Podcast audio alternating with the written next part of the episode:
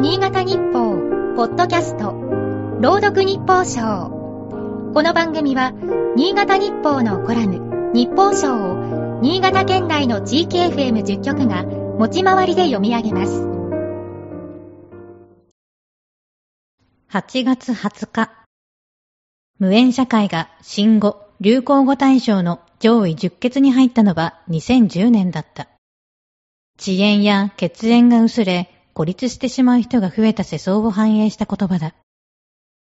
無縁という響きを持つ別の言葉を近頃よく目にするようになった。無縁児である。保育園や幼稚園に通っていない0歳から5歳児を指す。厚生労働省の推計では、こうした子供は19年度時点で約182万人に上る。義務教育の小中学校とは異なり、保育園などに通わせるかどうかは保護者の判断による。しかし、経済的に困窮していたり、日常的に医療ケアが必要だったりするケースのほか、外国籍で入園手続きがわからないといった理由で、無縁に陥ることが少なからずあるらしい。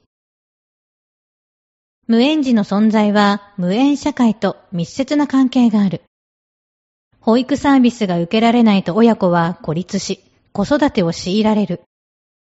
誰にも頼れずに経済的に追い詰められるようになり、虐待のリスクも高まっていく。大阪で7月に自宅に放置され熱中症死した2歳の女児は、養育していた祖母が在宅の仕事で送迎が大変と保育園を退園させていた。外部の目がなくなり、ネグレクト、育児放棄がエスカレートした可能性がある。こんな指摘をする専門家もいる。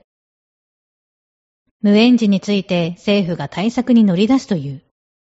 地域によっては待機児童の解消も不十分で子育てを取り巻く環境はなお厳しい。社会全体で子供を育てる仕組みを確立しなければ。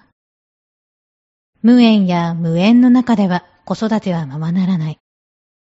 今日の日報賞は FM 加古田山、吉木ゆりが朗読しました。